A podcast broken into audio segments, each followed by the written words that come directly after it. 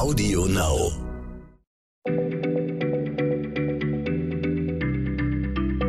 Schneller Schlau, der kurze Wissenspodcast von PM.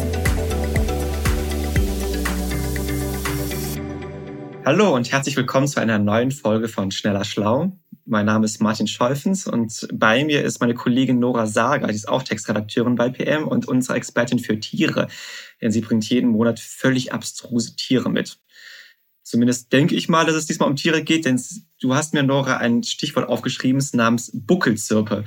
Und wenn es jetzt kein Tier ist, dann fällt mir höchstens ein mittelalterliches Streichinstrument ein, das so heißen könnte. Martin, wenn es ein mittelalterliches Streichinstrument wäre, würdest du es mit Sicherheit kennen. Ihr müsst wissen, Martin ist äh, nicht nur unser designierter Physiker, sondern kennt sich auch super mit Musik und Geschichte aus.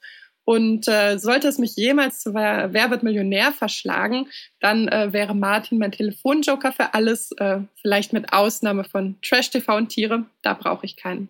Also, Buckelzirpen sind eine Familie von kleinen Insekten, die auf Zweigen sitzen und den Wirtsbaum anritzen, um seinen Saft aufzusaugen. Und es gibt rund äh, 3200 Arten, also das ist eine sehr große Familie, könnte man sagen. Und die meisten von denen leben in subtropischen oder tropischen Gefilden. Und viele von ihnen, dadurch zeichnen sie sich aus, haben sehr exzentrische Halsschilde. Also im Grunde sehr exzentrische Gebilde auf dem Rücken. Manche dieser Buckelzirpen sehen zum Beispiel aus wie ein Dorn und äh, andere sehen aus wie so ein kleines Büschel Beeren oder wie ein fetzen vertrocknetes Blatt. Dient natürlich dazu, dass sie gut getarnt sind auf diesem Baum. Das heißt, wenn irgendwie ein hungriger Vogel vorbeifliegt oder so, dann denkt er, ah nee, ist nur eine dornige Pflanze, gibt's nichts zu holen. Ähm, Martin, der Witz ist aber, Buckelzirpen und Streichinstrumente haben tatsächlich eine Gemeinsamkeit.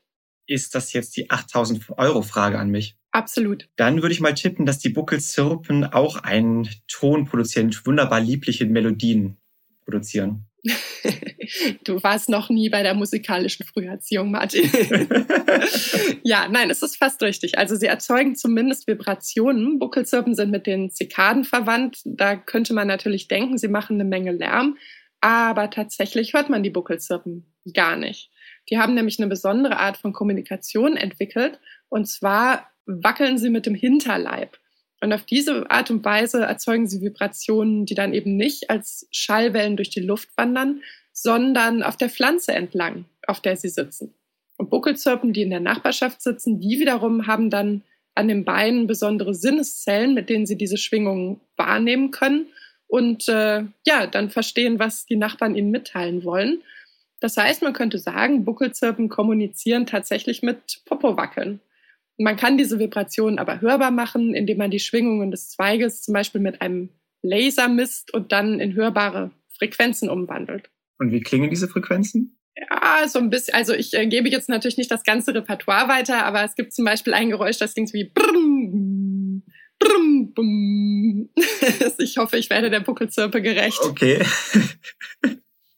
Und wenn du offenbar mit Tieren sprechen kannst und ihnen zuhörst, was erzählen die sich denn so? Naja, ein Teil ist natürlich äh, Standardrepertoire werbender Männchen. Das Buckelzirpenmännchen in Paarungszeit ist, dann fliegt das vom Baum zu Baum und lässt sich dann nieder, wackelt mit dem Hinterteil und signalisiert so, hallo, hier bin ich, ich möchte mich gerne paaren.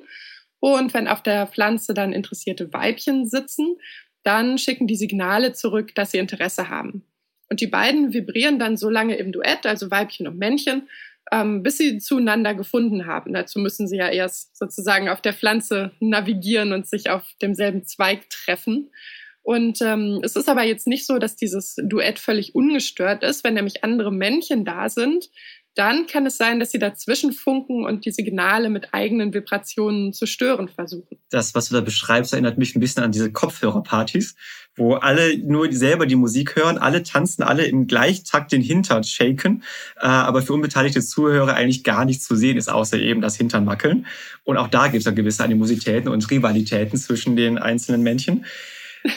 Okay, ich höre auf mit den schlechten Witzen, aber gibt es denn auch noch andere Unterhaltungen außer jetzt schlechte Anmachsprüche? Ja, die gibt es tatsächlich. Also es gibt, äh, obwohl wichtiger als Paarung ist im Leben der meisten Tiere ja wenig, ne? Aber die Zirpen warnen sich zum Beispiel gegenseitig vor Fressfeinden, also vor Vögeln zum Beispiel. Und die Mütter und die Jungen kommunizieren auch auf diese Art und Weise. Buckelzirpen betreiben nämlich sehr aufopferungsvolle Brutpflege, würde man vielleicht bei so puzzeligen kleinen Insekten gar nicht erwarten. Die Weibchen machen zum Beispiel schon Klickgeräusche, wenn die Jungen noch gar nicht aus dem Ei geschlüpft sind. Die sitzen dann da auf ihrem Gelege und man so.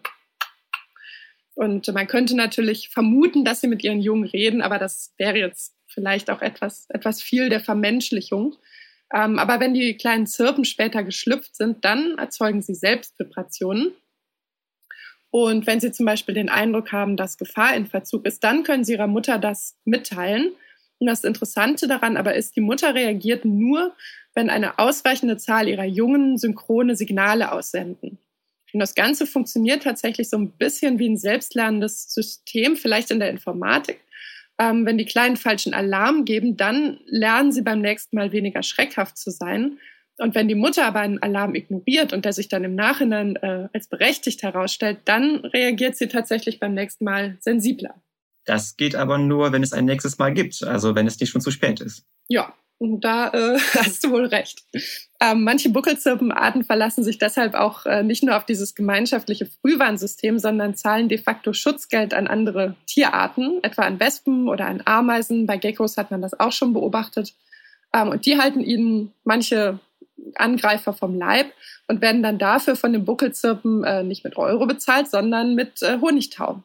Und äh, der fällt sozusagen ganz selbstverständlich als Abfallprodukt der Pflanzensaftdiät an. Die Buckelzirpen trinken diesen Pflanzensaft und äh, verwerten dann aber nur die darin enthaltenen Proteine. Und den Zucker, den scheiden sie in Form von Honigtau aus. Den müssen sie nämlich sowieso loswerden. Wenn der sich im Körper anreichert, dann steigt für die Zirpen die Wahrscheinlichkeit, dass sie sich eine Pilzinfektion zuziehen. Und das wollen sie natürlich auch nicht. Klingt also nach einem perfekten Deal für die Buckelzirpen. Diese Service-Dienstleistungen, die sie bekommen, die bezahlen sie mit ihrem eigenen Müll. Ich glaube, Martin, man nennt es heutzutage Tauschwirtschaft und es ist total nachhaltig und total angesagt. Okay, also sollten wir uns die Buckelzirpe eher als Vorbild nehmen, vielleicht auch unsere Geschäftsmodelle nach dem Geschäftsmodell der Buckelzirpe nachmachen. Falls ihr, liebe Zuhörer, auch ein gutes Geschäftsmodell habt, äh, das ihr nachmachen wollt, oder falls ihr eine Frage habt, meldet euch doch einfach bei uns, zum Beispiel per Mail an schlau.pm-magazin.de. Und ich kann euch auf jeden Fall ans Herz legen, einmal Buckelzirpe zu googeln, denn die Bilder von ihr und auch die verschiedenen Arten, die es davon gibt, die sind wirklich atemberaubend schön. Nora, ich danke dir sehr für die heutige Folge. Danke, Martin. Tschüss. Ciao. Schneller Schlau, der kurze Wissenspodcast von PM.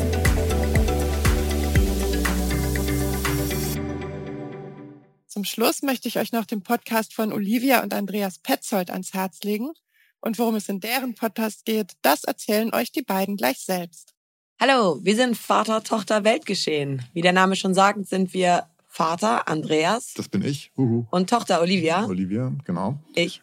Und wir reden so ein bisschen über das Weltgeschehen, was so gerade anliegt und aktuell ist natürlich. Und dann gibt es natürlich auch mal die besten Anekdoten aus dem Privatleben, überwiegend natürlich von Olivia, weil die erlebt einfach mehr als ich. Würde ich jetzt nicht so sagen. Dennoch freuen wir uns natürlich sehr, wenn ihr mal äh, reinschaltet und uns zuhört. Und unseren Podcast findet ihr auf Audio Now und überall dort, wo es Podcasts gibt. Audio Now.